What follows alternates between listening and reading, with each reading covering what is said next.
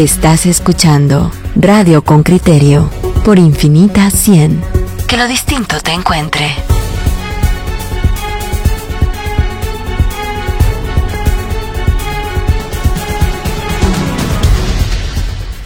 Estamos de vuelta y ya en la línea telefónica se encuentra Francisca Asconi, que ella es directora de la Escuela de Periodismo de la Universidad Diego Portales y cofundadora de La Bot. Colega periodista, muy buenos días, gracias por aceptar esta entrevista de Radio con Criterio. ¿Cómo amanece Chile? Eh, un nuevo día de un proyecto que, recién empieza a construirse. Buenos días, Claudia. Francisca, buenos días. Gracias por, por acompañarnos. Eh, en Guatemala, eh, aquí en Con Criterio hemos dejado pasar unas 48 horas para, para ver con más sosiego, con más tranquilidad lo que ha ocurrido en, en Chile. ¿Cómo lo explicas tú a una audiencia como la guatemalteca que ha visto los titulares de prensa, que probablemente ha leído algunas notas, pero que no tiene mm, la voz de una chilena que ha cubierto eh, los hechos durante tanto tiempo? Eh, bueno, venimos saliendo de, de, Sí, algo se nos fue. O, o está recibiendo una llamada. Perdón, tú- Francisca, perdón, Francisca, te- eh, perdimos tu, tu voz por un minuto. ¿Podrías volver a empezar la respuesta? Ah. No, te decía que venimos saliendo de un plebiscito que fue gatillado por un movimiento social, yo creo que eso es importante, eh, y con un resultado realmente eh, muy, muy contundente a favor de una nueva constitución. Eh, si ustedes se fijan en el mapa de Chile, eh, en solamente tres o cuatro de 360 aproximadamente comunas, eh, ganó el apruebo.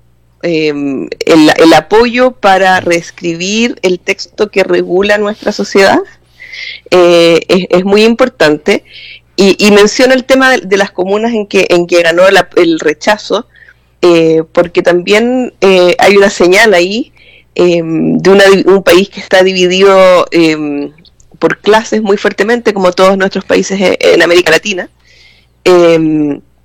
Pero que aquí tenemos una señal electoral. Eh, las tres comunas donde ganó el rechazo eh, son las comunas de lo que se llama el barrio alto, donde vive la élite política y económica de este país. Eh, y, lo que, y lo que vemos en ese mapa de resultados electorales es eh, una élite eh, encerrada en, en- en su territorio, digamos, y sin, sin realmente ver lo que pasa en el resto del país, lo que vive la gran mayoría de los chilenos. Eh, creo que ese resultado electoral muestra algo que eh, en parte explica también eh, el estallido social y, y la molestia que hay que había entre la sociedad chilena, eh, de que aquellos que dictan las normas, que mm, mandan de alguna manera los patrones del país, eh, no estaban en sintonía con lo que vivía el país en general. ¿Qué, qué modificaciones quieren fundamentalmente hacerse, Francisca? Yo veo del Banco Mundial los datos de Chile, todos están al alza. ¿Qué, qué se quiere cambiar en Chile? Porque cuando se habla de reformas no se quiere cambiar la constitución toda, se quiere cambiar determinados aspectos constitucionales que son los que crean crispación. Eh, ¿En qué está Bueno, focalizada esta crispación? Este, este, este es un, un, un proceso que recién comienza ahora y, y al contrario de, de- de lo que dices, sí, es una constitución que se va a escribir eh, completamente de nuevo. Eh, se habla de una hoja en blanco. Esto no es una reforma constitucional. Aquí va a haber una asamblea constituyente y por lo tanto eh, lo que salga de ahí podría ser muy distinto de lo actual. Ahora, eh, respecto a aquellos aspectos que, que, la gente más percibe como...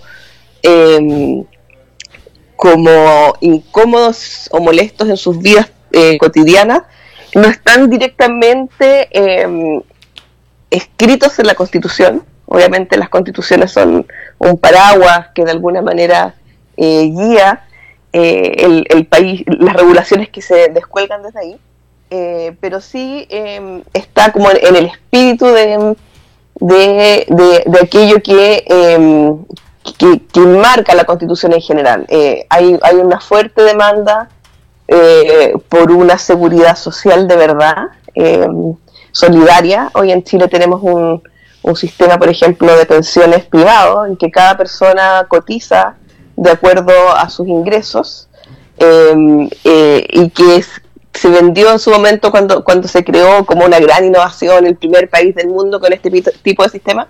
Y lo que pasa en la práctica es que tú puedes ser incluso un profesional con un buen salario eh, o una persona de clase media que tiene un pasar eh, más o menos eh, sin dificultades en la vida y tú jubilas y tú buscas directamente la pobreza. Em, ese temor te diría que en, lo concreto, eh, porque es algo que por lo que todos vamos a pasar, ese es un temor que fue un motor muy fuerte.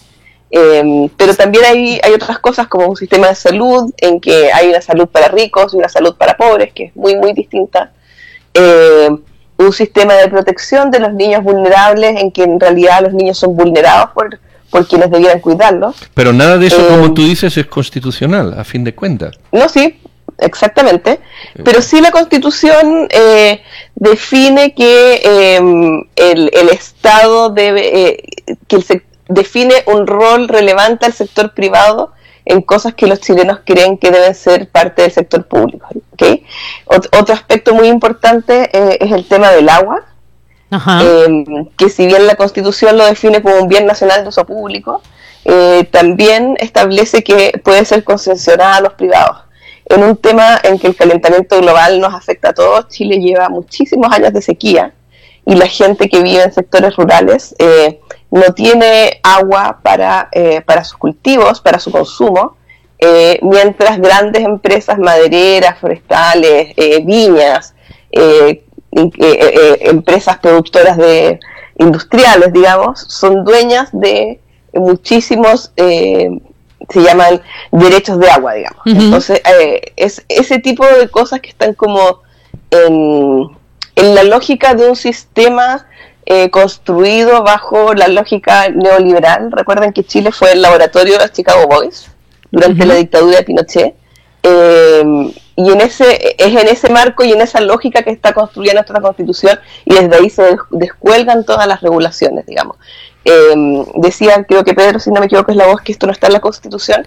Eh, bueno, sí están los marcos generales y el problema es que cuando se han querido cambiar las cosas, nosotros tenemos un tribunal constitucional eh, que debe velar por la constitucionalidad de las leyes. Entonces, cada vez que se lograban quórum parlamentarios para hacer cambios para estas cosas, el Tribunal Constitucional lo protegía.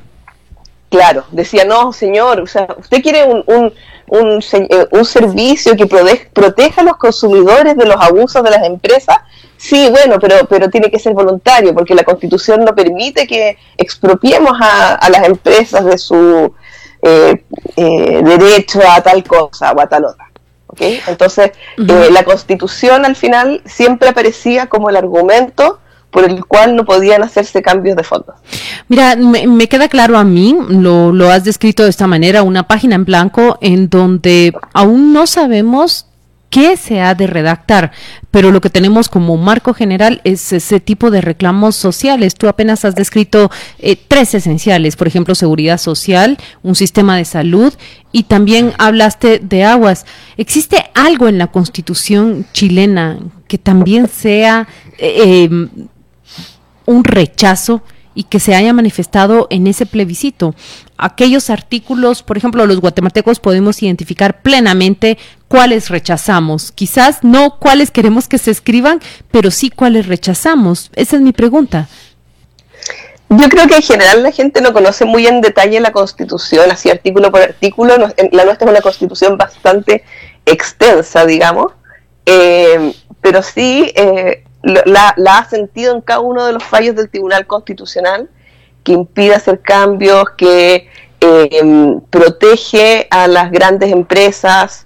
Eh, hubo, por ejemplo, uno muy reciente que tenía que ver con, la sindicalización, no, tan reciente, pero digamos fue, fue importante en los últimos años, em, después de mucho tiempo de trabajo legislativo por em, una regulación que diera un poco más de poder a los sindicatos, que protegiera em, la organización sindical para poder demandar mejores condiciones laborales de la gente.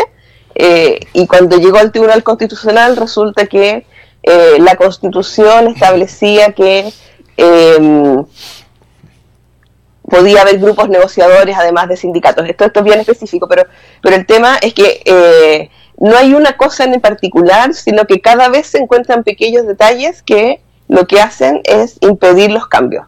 Eh, esta constitución, a lo mejor ustedes no saben esto, pero esta constitución fue hecha en dictadura eh, por una comisión designada por el dictador, ha tenido muchos cambios, pero eh, han sido siempre muy difíciles y siempre en la medida de lo posible. Esta constitución está diseñada expresamente por, la persona que fue el cerebro de la constitución, está diseñada para que cueste mucho hacer modificaciones. los quórums de cambio son altísimos eh, y es pensado en que dure el mayor tiempo posible. O sea, cuando se hizo en una dictadura pensando en que esto iba a ser el legado de la dictadura. Y eso lo perciben todos los chilenos y lo hemos padecido durante los últimos 30 años, cada vez que los parlamentarios, aún teniendo mayoría en el Congreso, han querido hacer cambios de fondo. Francisca, yo, bueno, yo encuentro contundente una respuesta de 8 de cada 10 personas consultadas dicen queremos un cambio y una nueva constitución. Eso me parece contundente. Lo que me pregunto es, sé que van el 11 de abril del año entrante a una elección para integrar esa Asamblea Nacional Constituyente. Lo que me pregunto es si los actuales partidos políticos de Chile van a ser el canal apropiado para elegir esos, esos asambleístas, esos constituyentes, si en realidad la mayor parte, por no decir el 95% de esos partidos, parecieron sordos y ciegos frente al clamor ciudadano que ahora se expresa en este referéndum. Y, fueron incapaces de no solo de canalizar, sino de expresar ese descontento o de percibir ese descontento de, de la ciudadanía con, con el sistema. ¿Van a ser estos partidos los apropiados para que lleven asambleístas? ¿Cómo va a lidiar con eso el sistema político chileno? Mira, esta votación, este plebiscito tenía dos papeletas. Una era el apruebo o rechazo nueva constitución y el otro era el tipo de convención o asamblea constituyente. Eh, ahí el, margen fue aún más amplio para una asamblea que esté constituida eh, en el 100% por eh, ciudadanos electos de manera directa por, las personas, digamos. Eh, la otra alternativa era una asamblea en que el 50% de los convencionales eran parlamentarios en ejercicio. Y eso fue abrumadoramente rechazado, lo cual debiera ser, como tú dices, una señal para los partidos de que la gente no los quiere que sean los mismos de siempre los que estén escribiendo la Constitución. Eh, en este momento en el Congreso hay dos proyectos de ley que tienen que ver con eso y que están atrasados, deberían haber estado listos antes del plebiscito. Uno tiene que ver con eh, la forma en que los ciudadanos independientes van a poder presentarse a dicha convención. Eh, si bien la ley eh, los permite, les hace mucho más difícil la posibilidad de ser electo que a aquellos que van en las listas de los partidos. y además pone muchos obstáculos a la inscripción. Ellos requieren presentar una gran cantidad de personas que apoyan sus candidaturas. Imagínate, en pandemia tienen que ir a notarías a firmar el apoyo por las candidaturas. Eh, entonces todavía estamos en un momento en que este proyecto está en el Congreso y por lo tanto está siendo objeto de mucha, mucha eh, presión porque eh, se hagan cambios que faciliten y promuevan la participación de ciudadanos independientes con las mismas facilidades que los militantes de los partidos. y por otro lado, hay, otro, hay otro artículo que es muy importante, otro proyecto, digamos, que tiene que ver con los escaños reservados para pueblos indígenas. Em, hay un cierto consenso de que eso tiene que ser así, tiene que haber escaños reservados, pero eh, la forma en que eso se constituye todavía es eh, objeto de una gran tensión entre el oficialismo y la oposición. Eh, y hoy día mismo se vota el proyecto en el Congreso que busca que haya tres escaños reservados para representantes de pueblos indígenas. Eh, yo quisiera, eh, Francisca, eh, independientemente de, evidentemente, el número, el alto número de personas que, piden esta modificación de la Constitución, sentar el debate si esto es un debate real o ideológico. Porque, por ejemplo, tú hablas del sistema de salud, pero el artículo octavo dice que cada persona tendrá el derecho a elegir el sistema de salud que desee, sea estatal o sea privado. Más libertad imposible. Otros países no tenemos eso. Eh, que, que, los sindicatos eh, sean exclusivamente elementos de negociación, quizás no sea bueno y que otros elementos lo puedan hacer. Y la Constitución chilena tiene más de 80 modificaciones pocas constituciones vas a encontrar en América Latina que tengan más de 80 modificaciones con el corto tiempo que tiene. Es decir, a mí me cabe honestamente la duda de si aquí hay solicitudes de reforma constitucional como tal o movimientos ideológicos que quieren, y están en su derecho, ¿verdad? Que quieren destruir algo por ser de la dictadura, pero que no necesariamente hay sustento profundo del cambio racional más allá de, pues del ardor ideológico. Y te he puesto tres ejemplos. Eh, mira, cuando tú, eh, hay, mucho, el tema de la libertad es, importante en la forma en que está redactada la Constitución, em, pero la verdad es que es una libertad en el papel, digamos, no, en la práctica la gente no tiene esa libertad. Eh, yo sé que a lo mejor desde allá se puede ver que está como algo muy bonito, pero pero en, en, el corazón de lo neoliberal de nuestro de la forma en que está diseñado este país eh, en el fondo se hace creer a la gente que tiene libertad para decir cosas, pero eso no es cierto. Y eso, ¿Tú, puedes elegir sistema de salud público o privado? ¿Perdón? ¿Tú puedes elegir sistema de salud público o privado, por ejemplo? Sí, yo puedo porque yo tengo un buen ingreso, pero el 90% del país no puede, o el 70% que es el que está en el sector público. Entonces no es una libertad real. Lo mismo cuando se habla de la libertad de educación. Eh, es igual aquí. La gente, eso Pero eso da igual lo que pongas en la Constitución, quiero decir. Bueno, por eso es una página en blanco. Están diciendo, miren, aquí necesitamos refundar esto. Bueno, yo lo digo de esta manera particular. Chile nos presentaba los, las mejores cifras, si quieren, el ejemplo de América Latina, pero luego vimos sus protestas en 2019. y la verdad es presentaba la concentración de la riqueza. Esa concentración que ahora se ve manifestada en un voto que, como nos decía Francisca, como nos está diciendo Francisca, tres o cuatro comunas versus 300 56 el resto del país. O sea, las comunas más ricas es como que aquí la zona 14, Vista Hermosa y la zona 16 votaran a favor de que siga la fiesta como está, que alegres estamos todos y los otros cuantos 300 el resto del país a municipios diciendo, "No, nosotros no creemos que siga El resto del país a oscuras, Claro, pero pues. pero eso no implica nada más que hay grupos que quieren cambiar unas cosas y otros que lo quieren mantener. Bueno, le dirías grupos, pero fueron 8 de 10. Yo lo sé, pero te voy a decir una cosa, ¿qué país es Chile en la desigualdad en América Latina? A ver, contestanos, Francisca. Ya viste que aquí no, no era para ti la pregunta, pero bueno. Pero bueno, no era para ti la pregunta, porque hablamos de desigualdad, pero entrevistada. A ver, unite a esta conversación. Como verás, somos un debate constante acá en esta mesa. Eh, no tengo a la vista los cifras, las cifras de América Latina, pero, pero eh, sé que es bastante alto porque la desigualdad no tiene que ver con la riqueza, digamos. Eh, sí sé que Chile es parte de la OCDE y en la OCDE creo que es el penúltimo antes de México. Em, y que son niveles muy altos eh, y que, como les decía, em, tienen el, nivel de ingresos de Chile ha aumentado muchísimo en los últimos años, es un país que ha crecido, eh, pero la desigualdad no ha, no ha disminuido en la misma tasa. Eh, estamos frente a un país que tiene cada vez personas más educadas y por lo tanto tiene ciudadanos empoderados que creen que tienen derecho a oportunidades, que creen que tienen derecho a realmente elegir cómo construyen su futuro y no que porque nacieron en un barrio pobre están condenados a dedicarse a la limpieza, digamos. Eh, yo sé que eso no lo muestran las estadísticas de eh, internacionales del Banco Mundial a lo mejor, pero, pero así es Chile, es un país donde, donde tú naces y el apellido que tienes determina eh, tus reales posibilidades. Entonces, en la medida en que Chile ha crecido y ha aumentado su, sus niveles de educación, eh, los ciudadanos también son más conscientes de sus derechos. Eh, entonces, por lo tanto, lo que estamos viendo es un país em, de ciudadanos empoderados que están eh, diciéndole a las élites, nosotros somos iguales a ustedes y tenemos derecho a exigirlo. Eh, pero eso, eh, eso está bien, pero, pero no sabemos qué va a ocurrir. Pero eso te puede llegar al fracaso. Venezuela hizo exactamente lo mismo. Exactamente lo mismo. Y hay diferencias que yo quiero resaltar aquí. Chile tiene un crecimiento sostenido del Producto Interno Bruto en los últimos 20 años, de población, de inscripción escolar, de, también de emisiones de carbono producto del desarrollo, de esperanza de vida. Tiene una reducción del 2000, del 2000 al 2017 de la pobreza eh, que tiene 8.6. Tiene una renta per cápita superior a todos los países y no tiene, y esto debe de quedar claro, y no tiene mayor desigualdad que el resto de los países de América Latina. No tiene mayor. Es el décimo, ya se lo digo yo. Es el décimo. El, el, undécimo y el duodécimo tienen lo mismo que Chile. Es decir, no es un tema de desigualdad. ¿Qué me preocupa a mí?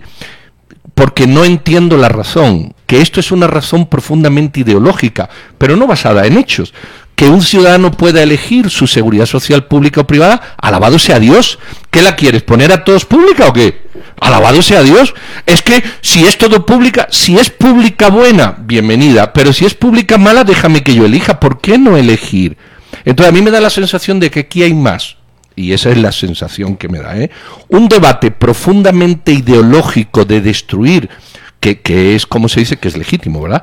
Un debate ideológico de destruir una constitución de la dictadura, pero no basada en hechos concretos y precisos. Esta constitución tiene más de 80 reformas. Búscame una discusión lo que yo no entiendo es por qué en América que tenga eso. Lo que yo no he comprendido es por qué, y eso sí me parece ideológico a mí, esto me parece ideológico plenamente a mí, porque el temor a que lo que va a ocurrir va a ser peor. No, hay un temor a que puede ser peor. Los chilenos quieren un cambio por la vía de la democracia, claro, que democrática no han buscado. Es que, en el fondo, es, que la es que en el fondo yo entiendo por qué la derecha está tan asustada en no solo en el continente, en el mundo en general, es que lo que parecía ser como su caso estrella, miren, llega este dictador brillante que pone en marcha todo lo que nosotros decimos que es bueno y resulta que tantos años después 8 de cada 10 ciudadanos salen a decir, no, fíjese que yo no estoy satisfecho con eso.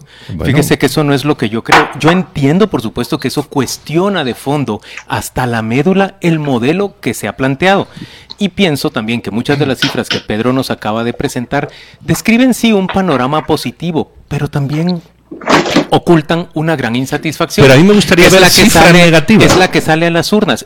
Pedro, ¿no te parece que lo más negativo que estás viendo, ¿no te parece que lo más negativo que se está manifestando delante de nosotros es que solo sean tres distritos versus 354? Pero no, pero yo quiero hechos. Los que rechazan. Pero dame hechos, hechos. ¿No te pues, parece eso un pues, hecho? No, no, no. Eso es un hecho de votación. Yo quiero hechos porque aquí estamos diciendo 78%. Concentración, concentración de riqueza. Pero qué, pero de qué riqueza. Concentración, concentración de riqueza. Juan Luis, Costa Rica tiene más concentración de riqueza. si hay mucha riqueza, no es problema. gigantesca para las personas. Pedro, todo este movimiento surge cuando la clase gobernante chilena, el gobierno le sale a decir, van a tener que pagar un poquito más o si quieren madruguen otro poco. es que te voy a pero, si hasta el propio Sebastián Piñera salió a ofrecer una disculpa y un sincero, está bueno, digamos, poco sensibles. Está bueno, así pasó en Venezuela, exactamente pero, así, Pedro, exactamente. Pero, a ver, Francisca, intervenía acá, por favor. Perdón, yo, yo, pido un poco de respeto. Yo entiendo, ya, ya segunda vez que tengo a Pedro en este foro, entiendo que es una persona muy conservadora, que cree que en Chile todo está bien, no sé si lo conoce pero no me vengas con el ejemplo de Venezuela. Sí, lo conozco, pero escucha, Francisca, pero déjala hablar. También te puedo yo decir a ti que tú eres Estás pidiendo respeto, dale espacio. hablar que estoy, eh, eh, tenemos un gobierno dirigido por un presidente de derecha, acabamos de tener un proceso electoral ejemplar, entonces eh, realmente entiendo que no te guste, que no estés de acuerdo, pero esto, esto de salir con que vamos a hacer Chilezuela, la campaña del terror, por favor, o sea, un poquito de respeto por los chilenos que fueron, hicieron filas, votaron y expresaron lo que quieren. Bueno, ahora te voy a decir yo lo mismo. Si tú me acusas a mí de derecha, te puedo acusar a ti de extrema izquierda y entonces nos vamos a un debate eh, poco fructífero o conservador, poco fructífero. Yo lo único que te he pedido es un hecho y tú no me das hechos. Tú, cuando yo te digo la Constitución da la libertad, la Constitución permite otras cosas. La Constitución tiene ocho reformas. Chile es el décimo país, que no lo sabías, pero ya lo sabes, en desigualdad. Entonces, cuando yo pido hechos, no estoy pidiendo elucubración, estoy pidiendo hechos. ¿Por qué se quiere cambiar una constitución? Con hechos, hechos. Pues mira, la constitución dice que todos los altos van a ganar más que los bajos y eso no es un correcto. Eso es un hecho. Pero yo no veo hechos. Es más, cuando tú haces tu exposición, dices, bueno, nada de esto es constitucional. Entonces hay interpretaciones del Tribunal Constitucional. Las aguas, que no te lo dije, también están en la Constitución, pero habla de respetar la propiedad que determine la ley. Entonces, ¿cuál es el problema en querer cambiar o cuál es las ganas de querer cambiar? Es lo que yo quiero entender. Eso es lo que yo quiero entender. Y mi miedo es que los cambios que se han producido por motivos que pueden ser ideológicos y no de hechos, porque yo no encuentro, lleven a una situación como la de Venezuela, que ojalá no. Sí conozco Chile. Por eso tengo miedo a que el país más desarrollado de América Latina, por cuestiones que no están eh, en hechos justificadas, puedan tomar un rumbo inadecuado. Eso es lo que me preocupa entiendo tu preocupación, pero creo que tienes que tener confianza eh, en que el país eh, es capaz de, dirigirse a sí mismo. de, eso se trata la democracia, digamos. Eh, en todo caso, cuando hablan de las leyes, esta constitución establece que todas esas leyes son leyes orgánicas constitucional, que tiene, constitucionales que tienen altísimos quórum y que por lo tanto cuesta muchísimo cambiarlas. llevamos 30 años que están tratando de cambiar el código de aguas, Pedro. Eh, entonces, eh, la nueva constitución, una de las cosas que tendrá que definir es si es que eh, nuestra estructura legal sigue manteniendo estas leyes orgánicas constitucionales que son como pequeños hijos de la constitución y que también están diseñados para que no haya cambios fácilmente. Francisca, vos sabes, por ejemplo, que en materia de aguas nosotros no tenemos una ley de aguas. Y no la tenemos por diferentes intereses eh, que van desde los privados embotelladoras que no quieren pagar por el agua que consumen, hasta finqueros que no quieren pagar por el agua con el que irrigan, hasta comunidades indígenas y comunidades muy conservadoras en diferentes puntos del país, campesinas que se niegan a pensar en una ley de aguas que regule su acceso a, a las fuentes. Pero en términos generales, ese es un conflicto que está por venir para nuestro país. Ustedes están tratando de atajarlo con esta clase de, modificaciones. No, yo, yo debo decir también que, que sí tengo pena, em, en el sentido que creo que se necesita una organización más estructurada que solo la participación independiente en la Asamblea Constituyente para generar un texto que sea, digamos, armónico, coherente y que por supuesto eh, respete lo mejor que ha tenido Chile, que es una gran capacidad de, de, producir y de generar riqueza. Por supuesto que esa riqueza debería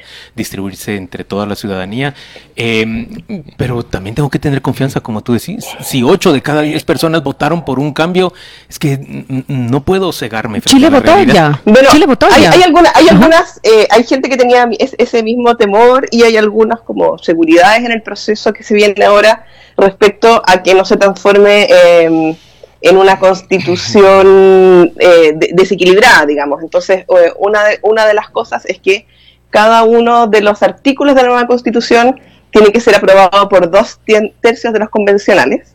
Eh, y si es que no hay ese quórum, em, el artículo sale de la ley, sale de la constitución y va a tener que ser regulado por el Congreso, digamos, como legislativamente. Eh, y luego de que una vez que se escriba esta constitución, tenemos un nuevo plebiscito de salida, donde el país nuevamente tiene que votar si es que esa nueva constitución es la que queremos o no. Eh, entonces se nos viene por delante un camino de dos años de mucho trabajo y que yo espero que sea un periodo de mucho debate sobre el país que queremos, sobre las mejores políticas públicas. Eh, ¿Y cómo van a sobre, aquello que queremos mejorar y cuál es la mejor forma de hacerlo. Eso, de eso estaremos pendientes nosotros en esta mesa. Queremos ver cómo toman forma esos cambios que los chilenos han, han salido a exigir en las calles, que nosotros los hemos visto. Y me parece a mí eh, que Chile en este plebiscito, realmente la gente lo podría interpretar como que de la noche para la mañana se despertó y decidió cambiar su constitución. Pero si retrotraemos la, la historia dos, tres años, vimos a los universitarios salir a manifestar, no estaban de acuerdo con el sistema que tenían y luego vimos esas manifestaciones con ocasión del transporte colectivo. Apenas dos hechos que nosotros vimos desde acá en los que se manifestaba un enorme descontento. Seguro es que hay muchos más como los que nuestra entrevistada enumeró al arrancar esta entrevista. Ese sistema de pensiones donde un profesional que ha sido exitoso y que ha llevado una vida decorosa salta al jubilarse directamente a la pobreza. Por favor, sí, se, encendieron las alarmas. Nos despedimos de Francisca Skonknik. Muchas gracias por participar en Con Criterio. Gracias, Francisca. Los mejores deseos y vamos a seguir de cerca todo ese proceso que apenas arranca en Chile. Que estén muy bien. Suerte.